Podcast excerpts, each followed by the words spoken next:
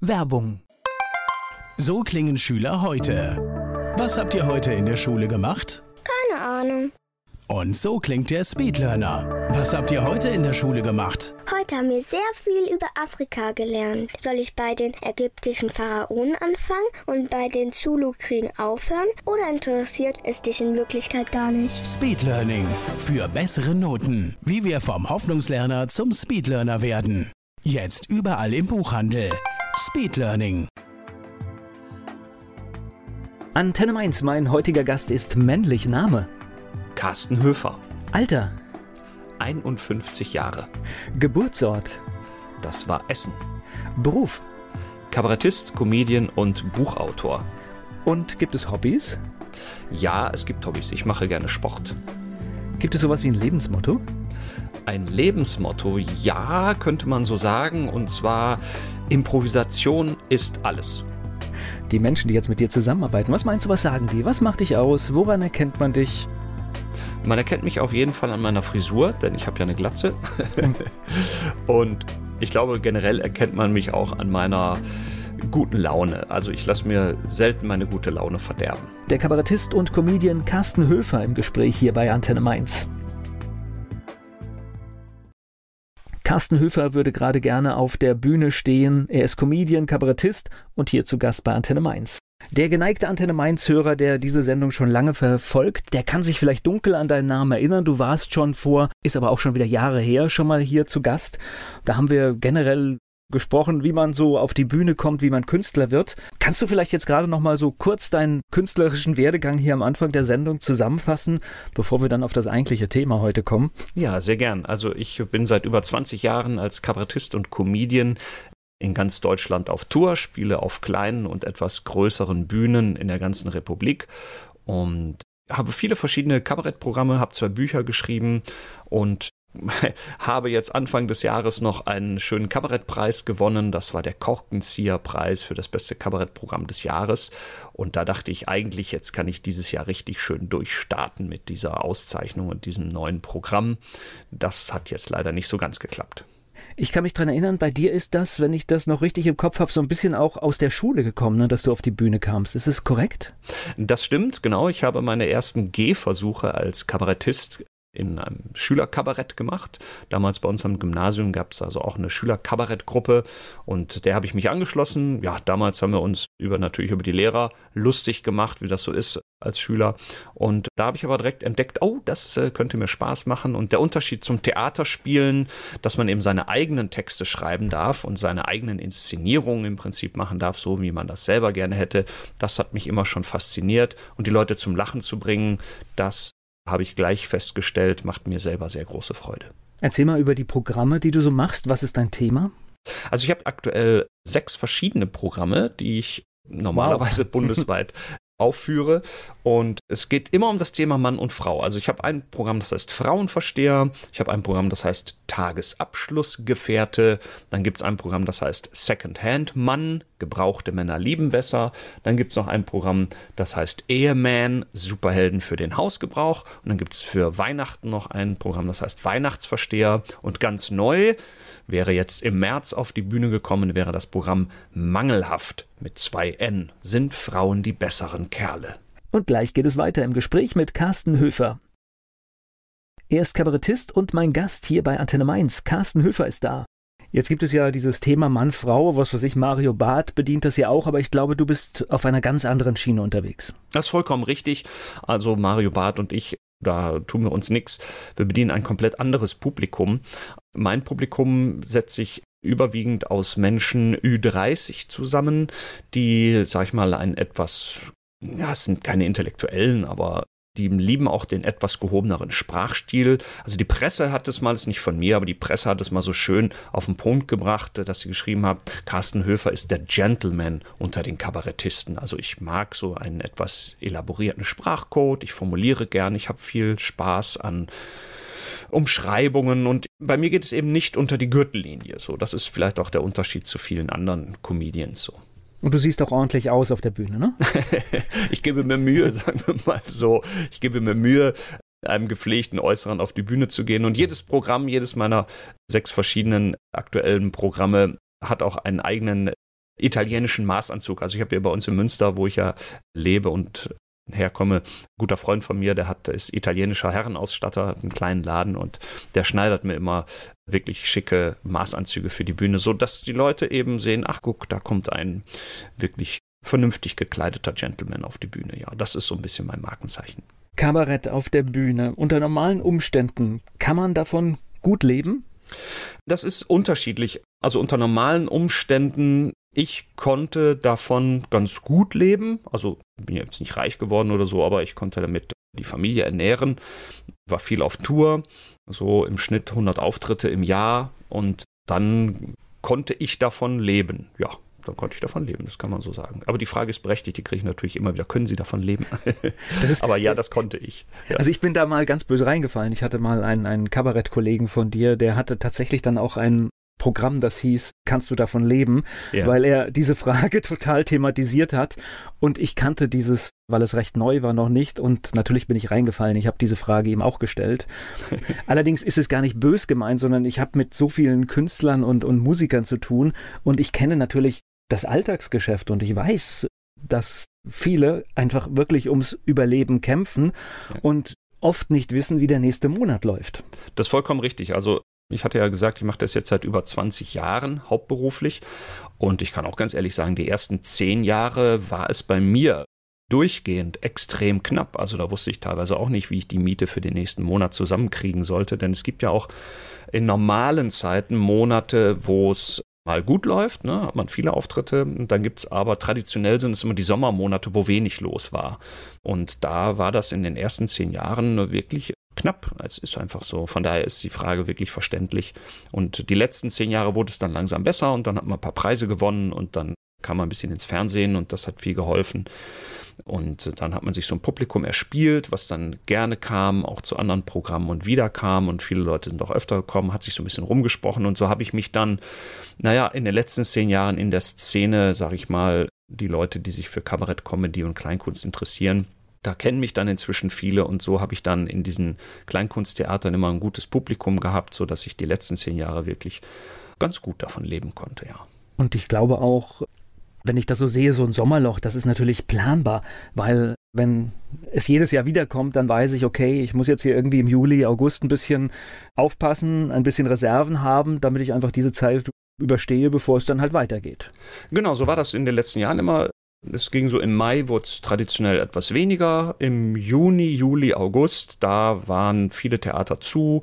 Da sind die Leute dann lieber in Biergärten und raus an den See oder ins Schwimmbad gegangen haben lange gegrillt draußen oder so. Also da haben viele Kleinkunsttheater auch dann zugemacht und das wusste man, darauf hat man sich eingestellt und so haben wir oft dann so die Monate März, April, also Februar, März, April, das sind so traditionell die Monate, wo wir richtig Gas geben, wo richtig viele Auftritte sind, um da das Geld einzusammeln, damit wir über den traditionell schlechten Sommer rüberkommen. Ja, das war bisher immer so.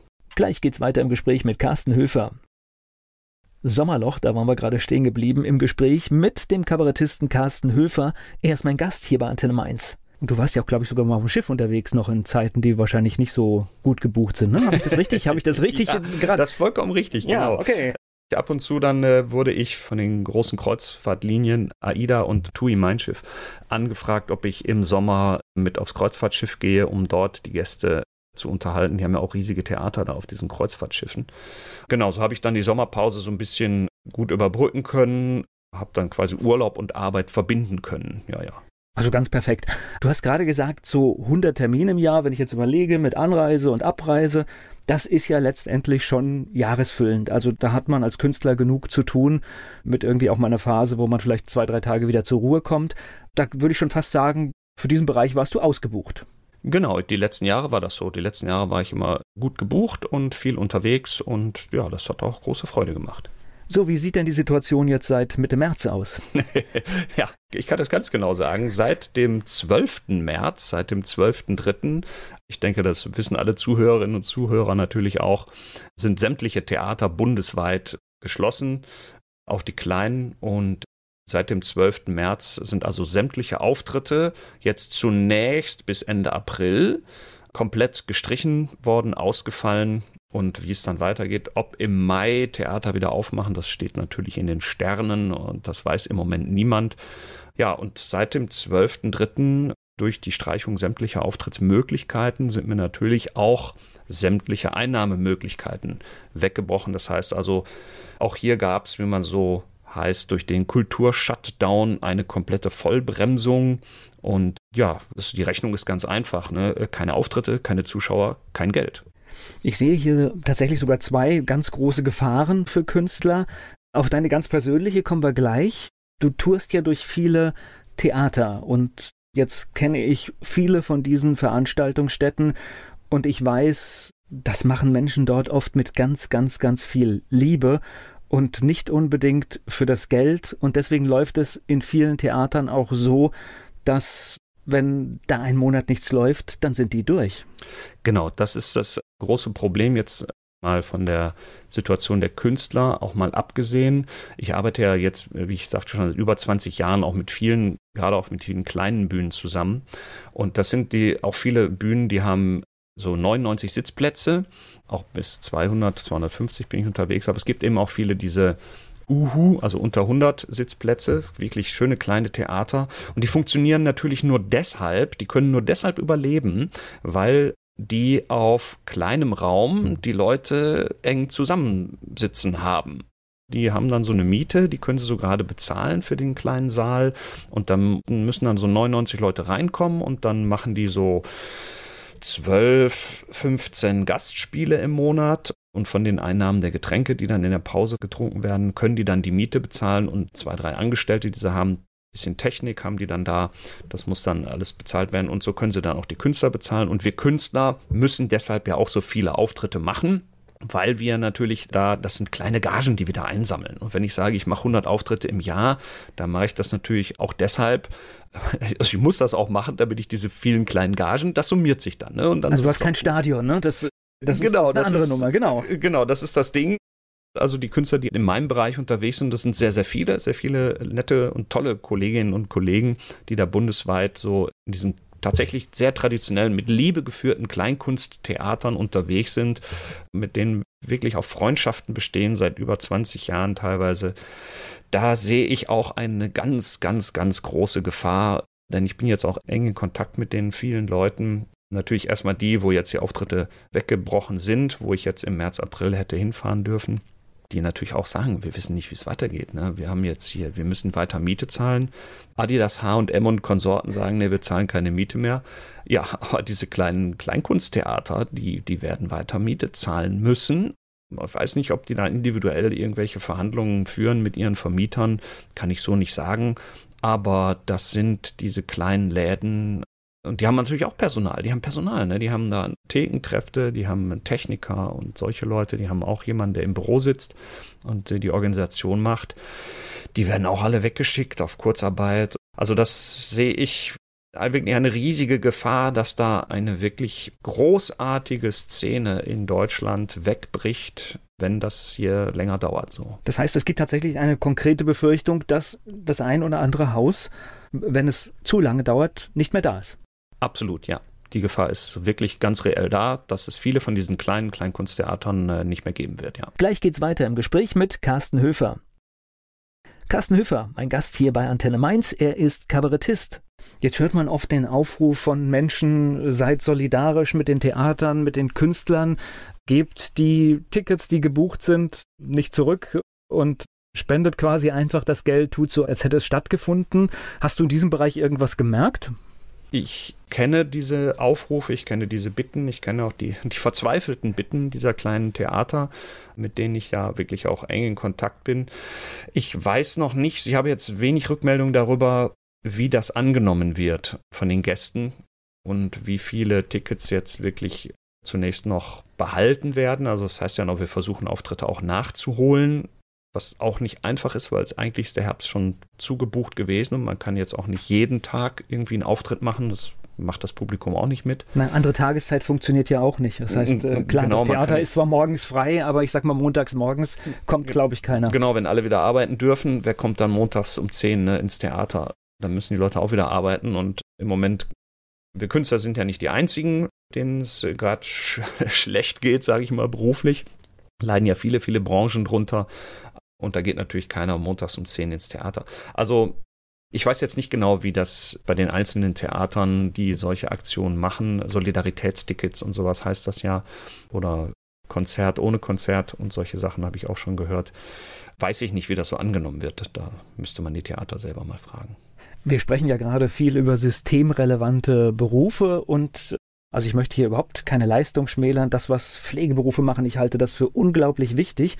Aber ich glaube, wir verkennen in dieser Diskussion der systemrelevanten Berufe, dass es an viel mehr Stellschrauben Dinge gibt, die für eine Gesellschaft relevant und wichtig sind. Und dieser Kulturbereich ist ja auch der erste, der, sage ich mal, in normalen Zeiten schon immer den Rotstift erlebt. Ja, richtig. Also in normalen Zeiten, wenn es dann heißt, Kultur Kommunen müssen sparen, dann sind es meistens dann die, die kleinen Bühnen, die dann als erste dran glauben müssen, deren Zuschüsse gestrichen werden, wo Subventionen runtergefahren werden und dann bleibt das Geld, was noch für die Kultur da ist, eher in den großen städtischen Kultureinrichtungen und die kleinen müssen zusehen, wie sie, wie sie klarkommen. Also das ist eh schon immer ein knappes Überleben. Und ich sehe es ähnlich. Natürlich können wir jetzt nicht Leben retten, wir sind keine Ärzte oder sowas. Ne? Insofern ist, ist, sind wir dafür sicherlich nicht relevant.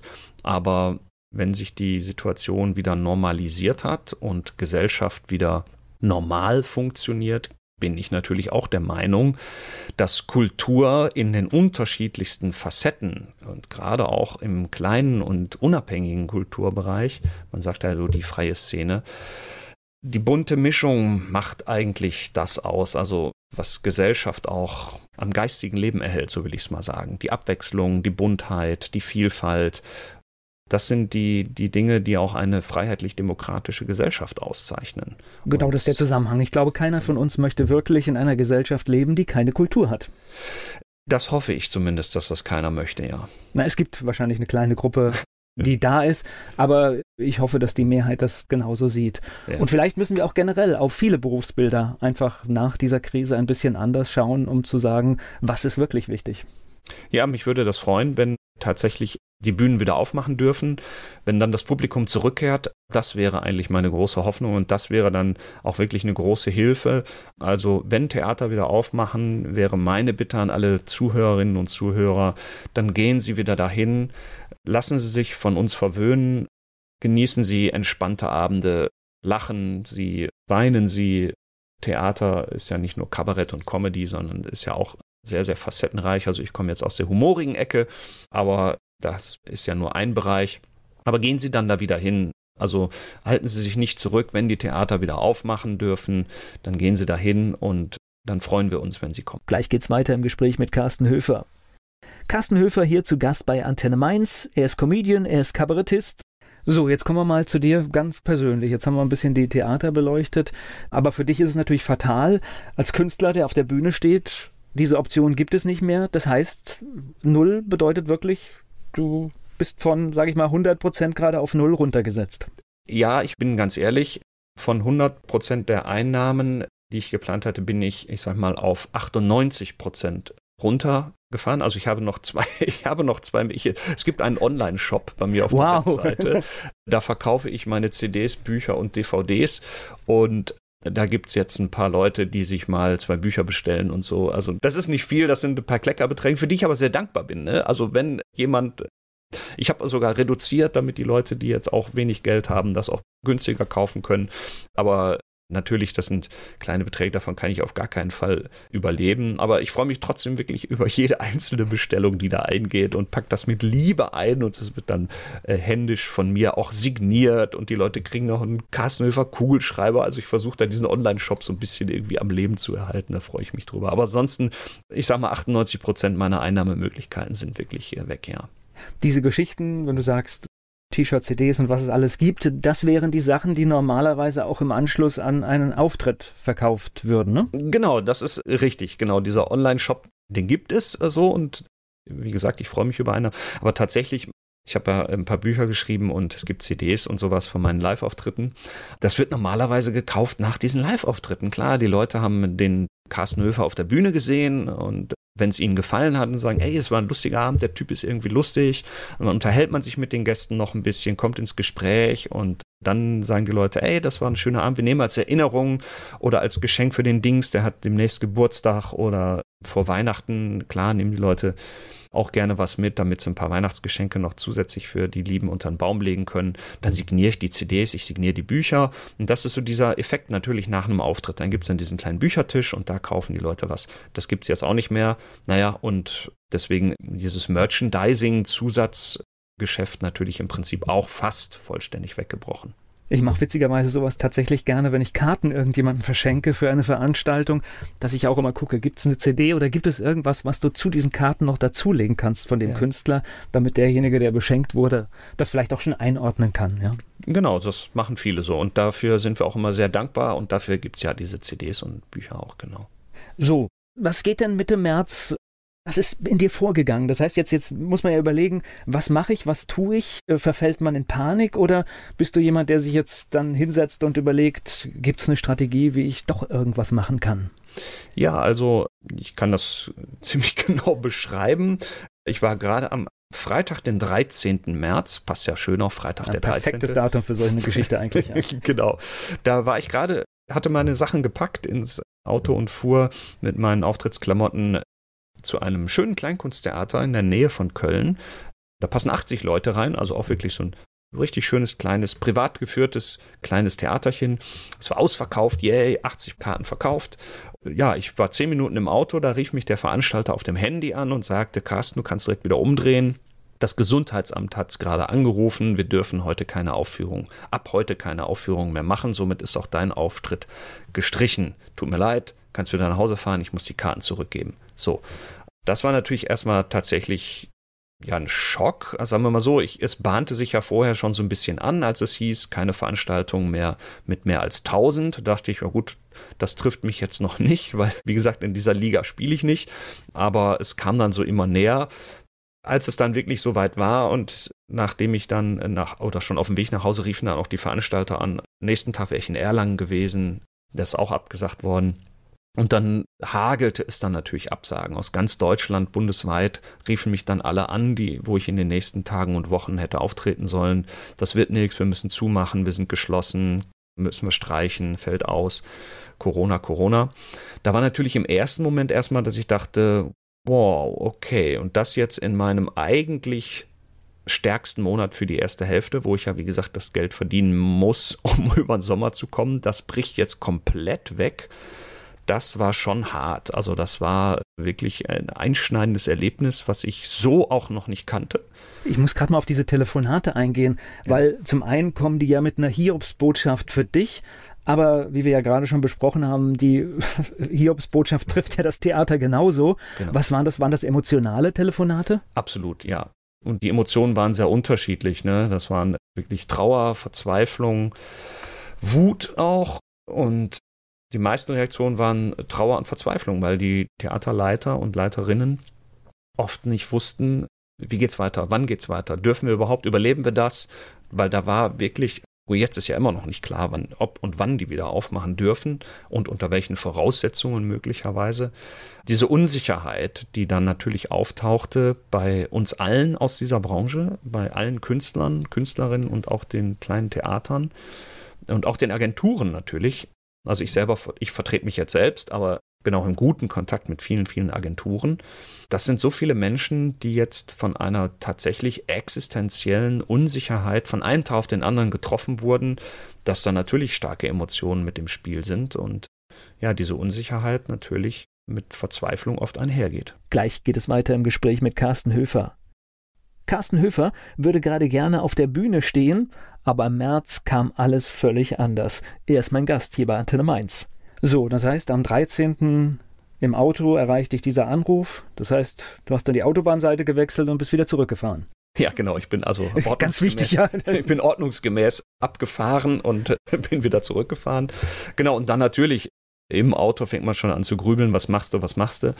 Und ich habe als erstes den direkten Kontakt also mit den Veranstalterinnen und Veranstaltern gesucht, die jetzt unmittelbar als nächstes betroffen waren, wo ich als nächstes hingefahren wäre.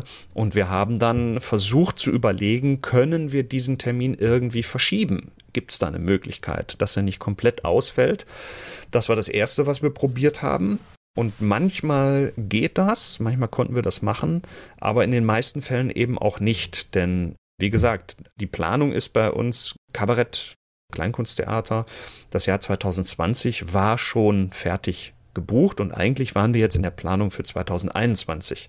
So, jetzt haben wir teilweise gesagt, okay, es sind ungewöhnliche Situationen, dann gehen wir mal im September auf einen Mittwoch oder sowas, was eigentlich ein ungewöhnlicher Spieltag ist. Die meisten Leute gehen ja am Wochenende, Donnerstag, Freitag, Samstag, Sonntag, das sind so die häufigsten Spieltermine.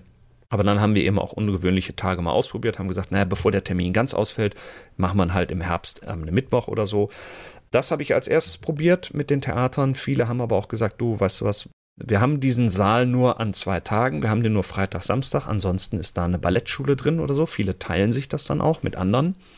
Wir können nicht mehr Termine machen. Der Termin fällt aus, einfach ersatzlos gestrichen. Das habe ich als erstes probiert, nachdem sich so die erste, das waren so die ersten zwei Wochen, habe ich das probiert. Wohin verschiebt man denn auch? Also ja, das heißt, habt ihr dann gleich schon im zweiten Halbjahr am Ende gesucht oder, oder wohin verschiebt man einen solchen Termin, wenn man ungewiss ist, wann es weitergehen könnte? Ja, also wirklich sehr, sehr unterschiedlich. Einige waren optimistisch und da haben wir den Termin auf Anfang Juni verschoben. Okay. ja, hm, mal gucken. Und andere haben gesagt, wir gehen direkt ins nächste Jahr. Lass uns den Termin um ein Jahr verschieben. Wir wären jetzt im März dran gewesen. Das klappt jetzt nicht, dann machen wir März nächstes Jahr. Das heißt, März 2021 ist bei dir jetzt komplett safe oder was? Nee, nee, nee, nee. Okay. Also das waren jetzt so ein paar, aber ja, klar, sind jetzt einige Termine reingerutscht.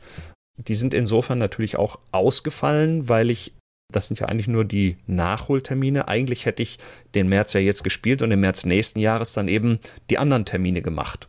Und der kannst, Ausfall ist schon 100%. Du kannst eine ausgefallene Vorstellung, kannst du im Prinzip, sage ich mal, bis auf ganz günstige Umstände einfach nicht wiederholen. Vollkommen richtig, genau. Die ist das weg. kann man so nicht wiederholen, genau. Ja. Naja, und nachdem das war und ich versucht habe, die letzten Auftritte, also ich habe mich so ein bisschen gefühlt wie, wie der Kapitän auf einem sinkenden Schiff. Ne? Man versucht so die letzten Auftritte, bevor sie absaufen, irgendwie irgendwelche Rettungsboote zu schicken, dass sie irgendwann im nächsten Jahr wenigstens, dass die Zuschauer, die wenigstens jetzt Karten haben, dass man sagen kann, okay, die Karten behalten ihre Gültigkeit. Ich komme dann nächstes Jahr im März. So haben wir ein bisschen versucht zu jonglieren. Nachdem das dann durch war und die Auftritte entweder komplett ausgefallen waren, was bei den meisten dann der Fall war, habe ich mich tatsächlich mal zwei Tage hingesetzt und erstmal sacken lassen. Also ich habe wirklich auch zwei Tage gebraucht, um echt mal dann zu sortieren nach diesen ersten Not-Panik-Aktionen, schieben wir Auftritte oder nicht, mal drüber nachzudenken, ja, was ist jetzt überhaupt, ne? was war das jetzt und wie geht es jetzt weiter und was kann ich jetzt überhaupt machen. So, und was machst du? Ja, dann habe ich mir überlegt, was kann ich machen und da ich ja jetzt wie eigentlich alle im Moment auch das Haus nicht groß verlassen kann, bis auf alleine durch die Gegend spazieren oder mit der Kernfamilie, da halte ich mich natürlich auch an die Vorgaben. Habe ich gedacht, na gut, dann probier doch mal was online zu machen. Und ich habe dann wirklich eine Weile überlegt, ja, soll ich jetzt wirklich hier vor der Webcam meine Kabarettauftritte machen? Und da habe ich gedacht, nee, das ist irgendwie nicht, weil das funktioniert wirklich nur in der direkten Interaktion mit Live-Publikum. Also da brauche ich echt ein Live-Publikum, mit dem man engen Kontakt ist und Feedback gibt, Rückmeldung, Applaus, Lachen und so weiter. Da gehe ich dann spontan drauf ein. Und dann kam eine Buchhandlung aus Recke hier bei uns in der Nähe auf eine Idee, mit denen ich halt auch schon oft zusammengearbeitet habe und habe da Lesungen gemacht und die meinten, hättest du nicht Lust, online live ein paar Lesungen zu machen. Und das konnte ich mir dann schon eher vorstellen, denn diese Lesungen, die sind ja generell auch, wenn ich sie live mache vor Publikum, ein bisschen ruhiger, man sitzt auch, das mache ich im Sitzen. Und so eine Lesung könnte ich mir schon eher vorstellen. Und jetzt habe ich ja zwei Bücher geschrieben. Ein Buch heißt Frauenversteher und das zweite Buch heißt Tagesabschlussgefährte.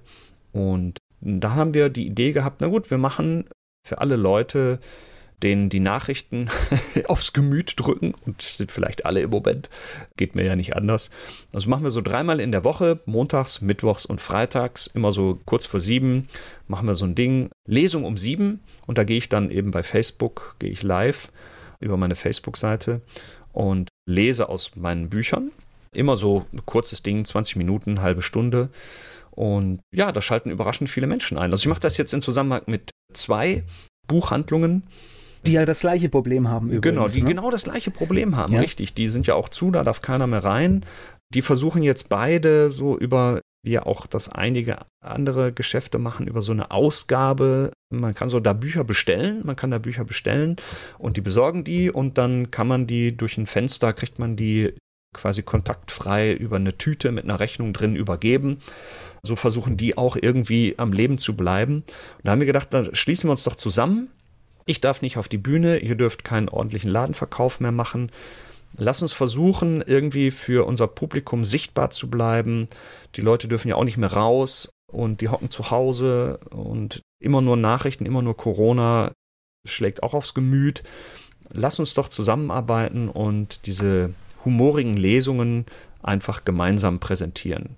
Und deswegen läuft das dann quasi auf drei Kanälen, auf meiner Facebook-Seite, auf der Seite von der Buchhandlung Volk aus Recke und hier aus Münster ist es die Buchhandlung Buchfink in Münster-Wolbeck.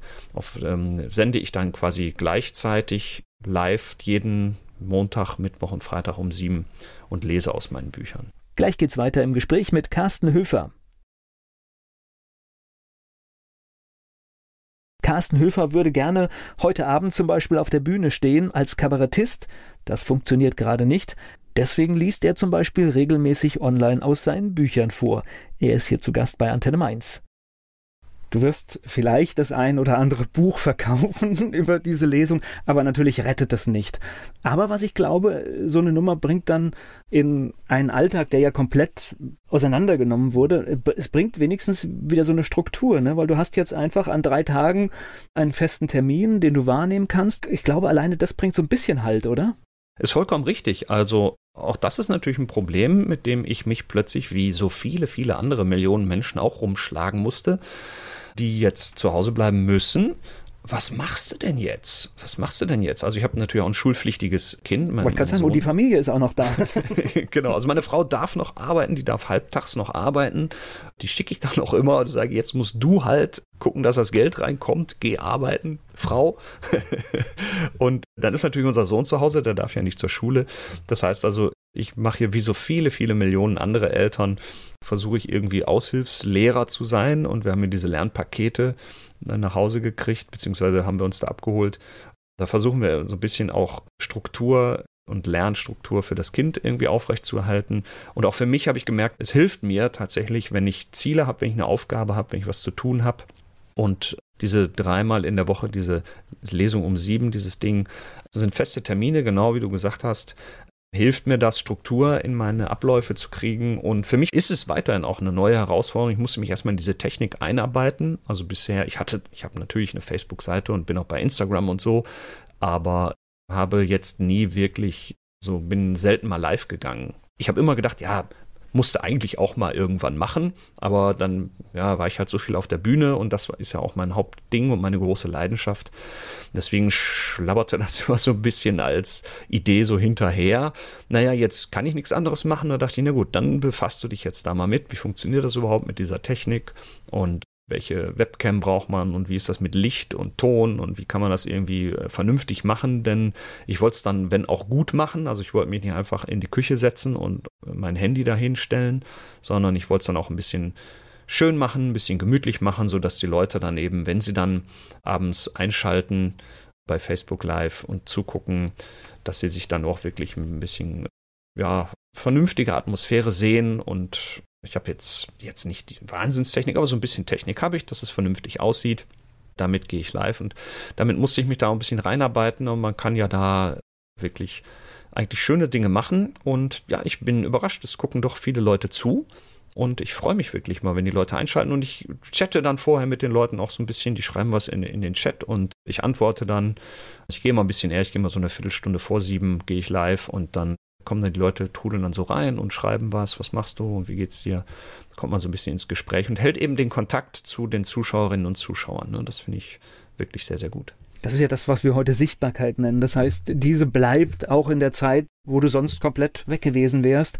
Zumindest mal ein Teil deines Publikums kann dich noch wahrnehmen, kann dich noch sehen, bekommt dich bei sozialen Medien in der Timeline zu sehen.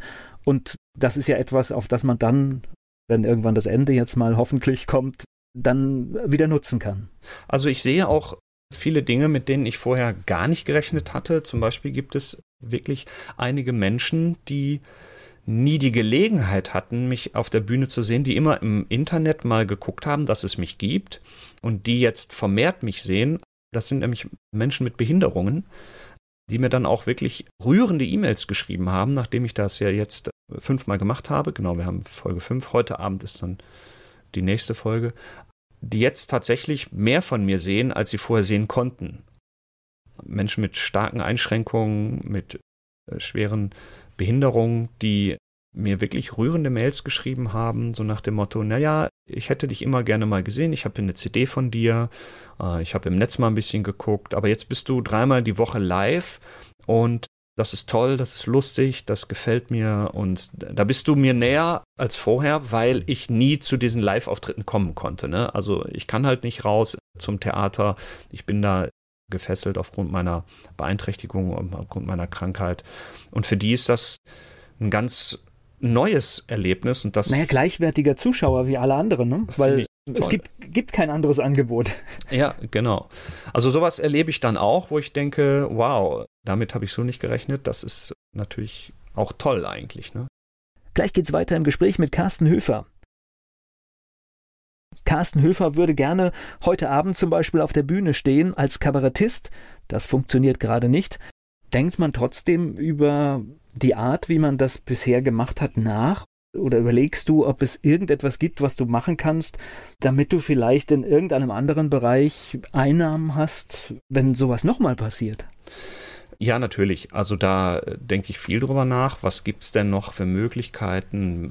Na, es wird ja immer auch, steht ja so im Raum, sowas kann immer wieder mal passieren. Das kommt vielleicht in Wellen und so. Also im Moment weiß es ja keiner so genau, ob und wann es wie weitergeht. Und natürlich mache ich mir Gedanken darüber, was ist denn im schlimmsten Fall, wenn ich den ganzen Rest des Jahres überhaupt nicht mehr auf die Bühne darf. Da bin ich aber noch zu keinem konkreten Ergebnis gekommen. Also das arbeitet noch so ein bisschen im Hintergrund. Ich denke jetzt erstmal optimistisch, dass ich denke, okay, es wird irgendwann wieder weitergehen, Theater werden wieder aufmachen und ich vermisse tatsächlich die Bühne, ich vermisse die Zuschauer, ich vermisse es, live mich vor Menschen hinzustellen, von Mensch zu Mensch einfach Unterhaltung zu machen und die Rückmeldung, die Begeisterung, das Lachen der Menschen zu sehen, zu hören und auch zu spüren das ist mein Ding, ne? das ist meine Leidenschaft. Im Moment geht das nicht. Mit den Lesungen ist jetzt, ich sag mal, ja, eine andere Möglichkeit, die jetzt erstmal so kein Geld bringt, aber wie du sagtest, Sichtbarkeit, Öffentlichkeit, dass die Leute sich vielleicht dann auch erinnern, wenn es wieder losgeht. Aha, den Höfer, der hat ein bisschen was gemacht, der war nicht komplett tot die ganze Zeit, der war immer da. Wenn aber die Bühnen nicht mehr aufmachen, da muss ich mir irgendwas anderes überlegen. Was genau das dann sein wird, kann ich jetzt aber noch nicht konkret sagen. Also ich spinne natürlich an Ideen, nochmal ein neues Buch zu schreiben und so, aber naja, ganz ehrlich, also das bringt ja auch nicht, ich bin jetzt auch kein, kein Weltbestseller-Autor, ne, da, dass man damit irgendwie, wer weiß, wie Geld machen könnte, sondern ähm, das funktioniert natürlich auch nur in Zusammenhang mit den Live-Auftritten. Und die Bücher verkaufen sich auch so ganz gut, aber davon kann ich jetzt nun wirklich nicht leben ich denke dann eher, ja gut, vielleicht muss ich nochmal in ganz, ganz, müsste ich dann nochmal in ganz, ganz neue berufliche Bereiche, vielleicht lasse ich mich umschulen, ich weiß es nicht, keine Ahnung. Aber das ist jetzt noch nicht so konkret. Und selbst Leute, die Bücher gut verkaufen, können oft auch nicht davon leben. Also es müssen Millionen Bestseller eigentlich sein. Genau, und in diese Sphären bin ich nicht vorgedrungen bisher und das wird wahrscheinlich auch nicht passieren. Du, du hast da gerade was ganz Witziges gesagt, dass gewisse Dinge als Künstler, wo Interaktion mit dem Publikum notwendig ist, dass gewisse Dinge nicht gehen und ich finde es ganz spannend, weil das ist etwas, was ich gerade auch im Fernsehen sehe. Diese ganzen Geschichten nur im ersten, Extra drei und die Heute-Show, die letztendlich so angewiesen sind auf das Publikum und es klingt total leer und fahl und selbst der beste Gag zündet nicht, weil die Lacher fehlen. Ja, ist vollkommen richtig. Und das ist manchmal ja schon im Fernsehen mit Publikum irgendwie nicht das ganz echte Erlebnis, als wenn man tatsächlich live auch mit dabei sitzen würde. Jetzt guckt man sich teilweise diese Fernsehsachen an oder auch, ich sehe auch, was viele, viele Kollegen machen. Und das ist dann gar nicht man kriegt kaum Feedback. Also ich sehe da natürlich, wenn die Leute im Chat was schreiben, ne, oh, gefällt mir gut oder so, aber das kommt dann auch natürlich zeitverzögert. ist vollkommen richtig. Das ist ich glaube im Moment für alle Notbehelf. Wir versuchen es irgendwie am Leben zu halten, irgendwie uns rüber zu retten. Aber das kann es nicht ersetzen. Also es ist schon ein sehr beengtes Format einfach, das ohne Publikum zu machen. Und für mich gibt es auch keine wirklich gute Alternative zu einem echten, schönen Live-Auftritt vor einem Publikum, was da sitzt und äh, mit dem man, dem man gegenübersteht und man geht auf die Bühne und ich weiß auch nicht, ich will jetzt auch nicht irgendwie esoterisch klingen oder so, aber das hat schon eine eigene Atmosphäre. Ne? Äh, nein, also tatsächlich, ich bin da voll bei dir und zwar nicht aus der Perspektive, dass ich auf der Bühne stehen will, sondern im Publikum. Und wenn du ein gemeinschaftliches Erlebnis mit 100 Leuten hast, das ist was anderes, als ob ich mir die Aufzeichnung eines kleinen Kunstfestivals im Fernsehen anschaue. Der Funke, der kommt da nicht drüber. Genau. Also Inhalt ja, auch ein Gag kann funktionieren, da kannst du auch alleine vom Fernseher lachen, das funktioniert bestimmt, aber das Erlebnis, dass ich dann abends nach der Veranstaltung glücklich nach Hause gehe und sage, wow, der war richtig gut oder auch wenn irgendwas schief geht, das ist ja etwas, was ja so eine Veranstaltung tatsächlich noch wertiger macht, also aus meiner Sicht, ja? ja. Wenn irgendein kleiner Fehler passiert, du kriegst es mit und du siehst, wie jemand improvisiert, das sind eigentlich die Dinge, da, da freue ich mich viel mehr darüber. genau, das ist der Live-Effekt, ne? Man ja. ist gemeinsam mit einer Gruppe. Und ich denke, so sind Menschen halt auch. Menschen sind soziale Wesen, Menschen hocken gerne zusammen mit Gleichgesinnten. Und wenn man dann im Publikum sitzt, und ich sitze ja auch oft im Publikum normalerweise und schaue mir was an, genau wie du sagst, ne, ob ich jetzt selber auf der Bühne stehe oder selber im Publikum sitze, man hockt da mit Menschen, den man nicht kennt, aber man hat ein gemeinsames Erlebnis, sitzt gemeinsam im Publikum, schaut sich etwas an und das ist einfach schön. Das sind Menschen, Menschen wollen gemeinsam Dinge erleben. Menschen wollen gerne zusammen sein und das geht halt jetzt im Moment nicht. Aus guten Gründen, schon klar, aber ich glaube, wir alle haben die Hoffnung, dass es irgendwann wieder geht. Gleich geht's weiter im Gespräch mit Carsten Höfer. Carsten Höfer ist hier zu Gast bei Antenne Mainz. Er ist Kabarettist, Kleinkünstler, Comedian. Jetzt gab es ja diese ganzen Diskussionen und das läuft immer noch. So Thema Soforthilfe. Ich höre von vielen Künstlern, unser Business greift nicht. Hast du dir diese Dinge angeschaut? War das für dich ein Thema? Ja, ja, also ich bin da auch in engen Kontakt mit vielen lieben Kolleginnen und Kollegen und Agenturen und, und Bühnen. Gibt es auch verschiedene Facebook-Gruppen, wo wir uns dann, geschlossene Gruppen, wo wir uns dann untereinander auch austauschen. Ich beschäftige mich sehr intensiv damit. Da gibt es gute Ideen und da passiert auch viel. Die Schwierigkeit aktuell ist noch, dass das von Bundesland zu Bundesland extrem unterschiedlich ist. Also gibt es keine einheitliche Linie, je nachdem, wo man seinen Hauptwohnsitz hat. Sagen also, einen ich so. weiß allein die Antragstellung, wie, wie Systeme funktionieren, unterscheiden sich massiv von, von einem Bundesland zum anderen, obwohl der Grundbetrag, der ja angewiesen wird, eigentlich identisch ist, aber das Prozedere dahin ist tatsächlich von Landesgrenze zu Landesgrenze unterschiedlich. Vollkommen richtig. Und naja, und dann liegt die Tücke natürlich immer, wie immer, bei solchen Dingen im Detail. Also erstmal hört sich das gut an, es gibt hier eine Soforthilfe, aber dann heißt es natürlich nur, ja, es ist nur für bestimmte Dinge und du musst dann nachträglich vielleicht doch genau nachweisen, für welche betrieblichen Ausgaben. Jetzt ist es natürlich so, dass viele von uns im Moment kaum betriebliche Ausgaben haben, weil wir alles runtergefahren haben, nicht mehr unterwegs sind und viele von uns einfach eine Unterstützung, eine Überbrückung bräuchten, um am Leben zu bleiben, um ganz einfach mal im Aldi ein bisschen Käse zu kaufen, sag ich mal. Und das ist noch nicht so klar, unter welchen Voraussetzungen was wie genehmigt wird oder irgendwann als Überkompensation wie wieder zurückgezahlt werden muss. Das also ist noch nicht abschließend Künstler, geklärt, sagen wir mal ja, so. Weil nicht jeder Künstler ist, sage ich mal, unternehmerisch organisiert. Ich sag mal, manche haben vielleicht ein Auto geleast, das wären dann Betriebskosten, mhm. aber die meisten fahren aus ihrer privaten Wohnung, haben dort vielleicht einen Schreibtisch zum Auftrittsort. Und das heißt, sie haben kein Büro, das wären Betriebskosten. Ne? Richtig, genau. Und die Betriebskosten, die man normalerweise hätte, fallen halt jetzt weg, ne? So wie zum Beispiel die Wege zu den Bühnen und was man alles noch so an, an Equipment. Also jetzt investiert natürlich auch keiner. Ich kaufe mir jetzt nicht keine neue Tonanlage, die ich für bestimmte Auftritte mitnehme oder sowas. Das mache ich natürlich jetzt nicht. Deswegen ist das jetzt im Moment schwierig.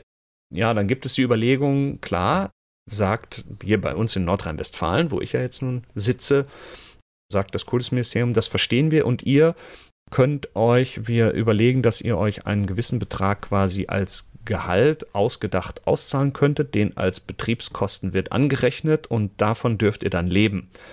Hm, dann sagen die, sagt der Bund aber wieder, ja, aber wir schießen Mittel dazu und wir meinen, das ist nicht erlaubt. Also das ist im Moment gerade in der Diskussion. Wie gesagt, abgeschlossen ist es noch nicht. Deswegen ist die Frage, wer jetzt von uns Künstlern so einen Antrag stellt, der Schuss kann auch nach hinten losgehen, dass man nämlich dann irgendwann den Zuschuss zwar erstmal gewährt kriegt, aber dann heißt es, nee, aber in deinem Fall, dann muss es doch wieder zurückzahlen. So. Und also im Moment. Und dann haben wir wieder die gleiche Situation. Dann, dann haben wir die gleiche Situation und Kredite helfen uns natürlich auch nicht weiter weil Kredite muss man auch immer wieder zurückzahlen und das können viele, viele natürlich auch nicht von uns, die eh schon irgendwie Kredite woanders am Laufen haben, braucht man nicht noch zusätzlichen Kredit. Also die Ideen sind erstmal gut, ich will das gar nicht sagen. Das ist auch sehr, sehr gut, dass es überhaupt bei der Politik ein Thema ist, denn die erste Befürchtung war, als es losging, oh, die kleinen Künstler, die Kleinkunstszene und die freie Szene, sowohl die Theater als auch die Agenturen und die Künstler werden nicht gesehen. Das wird, fällt jetzt hinten rüber. Das ist nicht der Fall. Also dafür bin ich wirklich dankbar. Das ist in der Politik echt ein Thema. Die Ausgestaltung ist noch nicht abschließend so, dass man sagen könnte, wow, das greift jetzt hier wirklich und hilft. Ich habe die Hoffnung, dass das passt und dass, dass sie sich da noch zusammensetzen, Bund und Ländern und eine einheitliche gute Linie finden. Im Moment ist es aber auch noch nicht abschließend geklärt, deswegen kann ich es jetzt abschließend auch noch nicht bewerten so. Jetzt könnte ja ein neues Programm entstehen, ich sag mal Homeoffice. ja, ist eine Möglichkeit. Und jeder wird es verstehen. jeder wird es verstehen, genau. Das ist, das ist vollkommen richtig, denn das ist bei, bei vielen Menschen im Moment genau das Thema. Also ich bin natürlich auch nicht faul in dieser Zeit. Bei uns die Kultusministerin in Nordrhein-Westfalen hat auch gesagt, liebe Künstler, bitte, bitte arbeitet weiter. Also versucht dann, wenn, wenn ihr wieder dürft, dass ihr wirklich mit neuen kreativen Ideen auch auf die Bühne geht. Das will ich auch gerne beherzigen. Und ich hatte ja jetzt eigentlich für den März auch tatsächlich ein ganz, ganz neues Programm am Start gehabt. Da hatten wir die ersten Vorpremieren auch geplant. Und ja, klar, nutze ich jetzt auch die Zeit, um an diesem Programm weiterzuarbeiten, sodass es dann, wann auch immer, frisch und hübsch gefeilt dann frisch auf die Bühne kann. Gut, und das wäre normalerweise die Arbeit für den Sommer gewesen. Ne? Richtig, genau. Ja, ist jetzt ein bisschen vorgezogen und äh, naja, schauen wir einfach, wie das weitergeht. Gleich geht es weiter im Gespräch mit Carsten Höfer. Carsten Höfer ist hier zu Gast bei Antenne Mainz. Er ist Kabarettist, Kleinkünstler, Comedian. Gebe ich dir hier am Schluss unseres Gespräches die Bühne frei. Wo ist deine Webseite? Wo ist dein Shop? Wo findet man dich bei Facebook? Alle Wege zu dir. Sehr gerne.